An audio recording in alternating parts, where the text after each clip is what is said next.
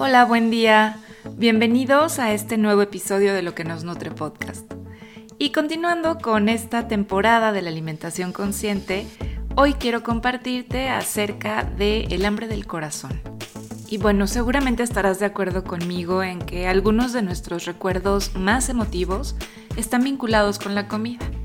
Es muy frecuente escuchar relatos que están cargados de nostalgia, de afecto, sobre las comidas familiares vivimos durante la infancia o en alguna otra época de nuestra vida. Cuando estaban con nosotros esos seres queridos que quizá ya no están o que simplemente se han alejado y distanciado. Situaciones en las que en torno a la comida nos hemos sentido inmersos en un ambiente de protección, de amor, cariño y que en nuestro fuero interno seguimos anhelando. A veces un olor, un sabor, un determinado plato vienen y despiertan en nosotros toda una oleada de sensaciones que nos transportan a otro lugar y a otro momento.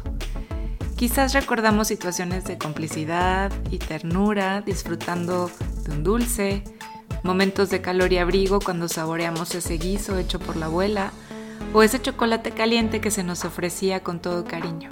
Quizás ese helado especial que nos compraban un tanto como premio cuando éramos niños y no es de extrañar que entonces estemos sintiendo una especial atracción hacia esos alimentos. Evidentemente no solo por su sabor, sino por ese aderezo intangible que los acompañaba y que es el amor.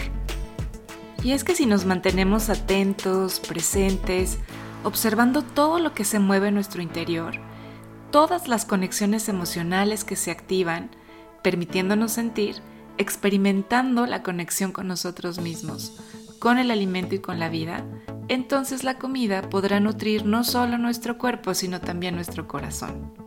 Y aunque es cierto que el alimento físico por sí mismo no puede llenar la sensación de carencia y vacío de nuestro corazón, solo la de nuestro estómago, también es verdad que cuando añadimos el ingrediente de la conciencia, cuando observamos y conectamos con la experiencia tal cual es en toda su magnitud, entonces la vivencia se transforma.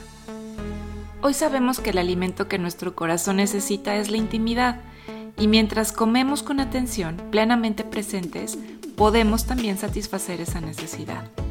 Cada uno de nosotros está básicamente solo en el mundo. Nadie puede experimentar la vida exactamente como nosotros lo hacemos, sentir como nosotros sentimos, conocer todos nuestros pensamientos, ni siquiera esa persona que está tan cerca. Esa sensación de estar separados puede generarnos frustración, puede hacernos sentir profundamente carentes e incluso ser la raíz del hambre del corazón. Es posible que intentemos calmar ese malestar de maneras poco convenientes, excesivas o poco respetuosas con nuestro cuerpo. Y es así que entonces la mayoría de las relaciones desequilibradas con los alimentos están relacionadas con el hambre del corazón. Alimentándolo convenientemente, cultivando la intimidad, es que podremos retomar el camino del equilibrio. Y en este sentido, la alimentación consciente nos ofrece una vía maravillosa para ese cultivo de la intimidad. Y bueno, aunque no es la única, por supuesto, sí podemos y debemos cultivar la intimidad en cada aspecto de nuestra vida, manteniéndonos atentos y presentes. Así, nuestro corazón se sentirá pleno. Cuando comemos atentos, aplicando el mindfulness a la alimentación, podemos sentirnos profundamente acompañados. Y es que si nos damos cuenta, en primer lugar estamos acompañados por nosotros mismos. Desde esa escucha amorosa a mis necesidades me acompaño y me conforto. Me ofrezco amablemente ese alimento para nutrirme a todos los niveles, con el amor y con la ternura que deseo recibir, y de los que en realidad ya dispongo en mi interior. Si somos capaces de observarnos con detenimiento y ampliamos ese foco de nuestra mirada, nos sentiremos además acompañados por infinidad de seres, todos aquellos que han participado en el cultivo, recolección, distribución y preparación del alimento que ahora se nos ofrece. Incluso plantas, animales, personas, tantas personas. Algunas de ellas incluso, bueno, las conocemos de manera personal, otras no son desconocidas pero aquellos que nos atienden en sus establecimientos de venta, quienes cocinan para nosotros de manera habitual o de manera puntual, y tantos otros gracias a cuyo trabajo y dedicación ese alimento está en este momento disponible para que nos alimentemos. Y por último es importante recordar que la comida en nuestro plato es producto de la naturaleza, de la tierra, el agua, el sol, cuya energía vital también nos llega a través de ese alimento. Comer atentos nos permite captar toda esa grandeza, nos permite sentir todo lo que ese alimento nos ofrece mucho más allá de sus nutrientes. Comiendo de esta manera se disuelve nuestra sensación de sentirnos solos y separados de la vida y de los demás. Se despierta un sentimiento de interconexión, de intimidad y una profunda gratitud que nutre amorosamente a nuestro corazón. Y con todas estas emociones que se han ido despertando en este episodio, me gustaría que pudiéramos llevar algunas preguntas de autoindagación a nuestro diario personal. Por ejemplo, ¿recuerdas cómo eran las comidas familiares en tu casa? ¿Cómo te hace sentir ese recuerdo? ¿Qué emociones te provoca? ¿Identificas algún alimento o alimentos que evoquen en ti recuerdos gratos? ¿Situaciones reconfortantes? ¿Sueles consumirlos hoy en día? ¿De qué forma y en qué situaciones? Y cuando lo haces, ¿te permites estar plenamente presente en la experiencia y alimentar así también el hambre del corazón? ¿Cómo cultivas la intimidad en tu vida? Por un lado, ¿dispones de espacios para estar contigo mismo y escucharte? Y por otro lado, ¿sientes que disfrutas de relaciones auténticas?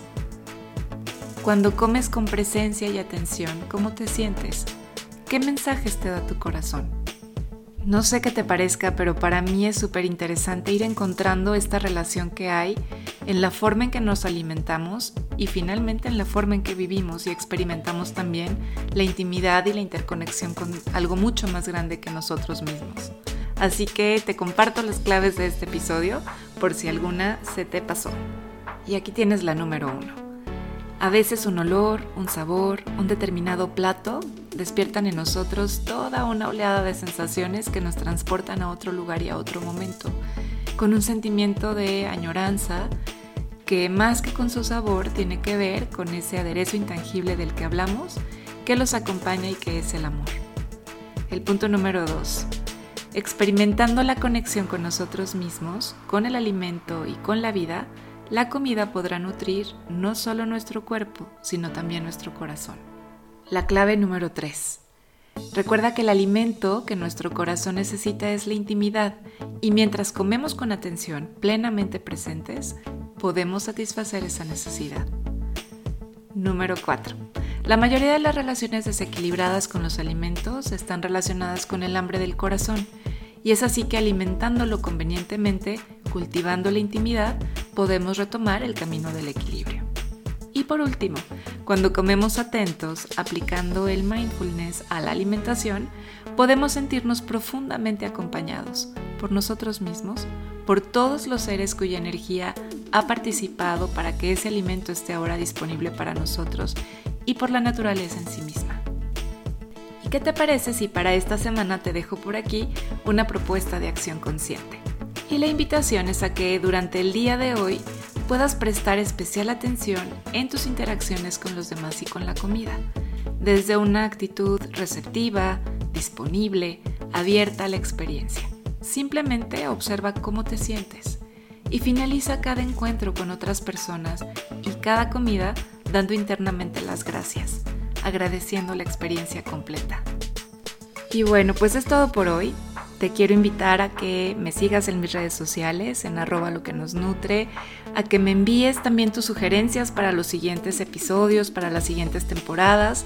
Si tienes alguna inquietud, alguna duda, me encantará saber de ti y de cómo ha impactado esta nueva manera de relacionarnos con la alimentación, mucho más consciente, mucho más abierta y sobre todo con herramientas que nos ayudan a ir interactuando de una manera mucho más saludable. Muchas gracias por estar aquí, por escucharme y nos encontramos el próximo lunes para seguir cultivando juntos luz, sabor y nutrición en la vida cotidiana. Hasta muy pronto.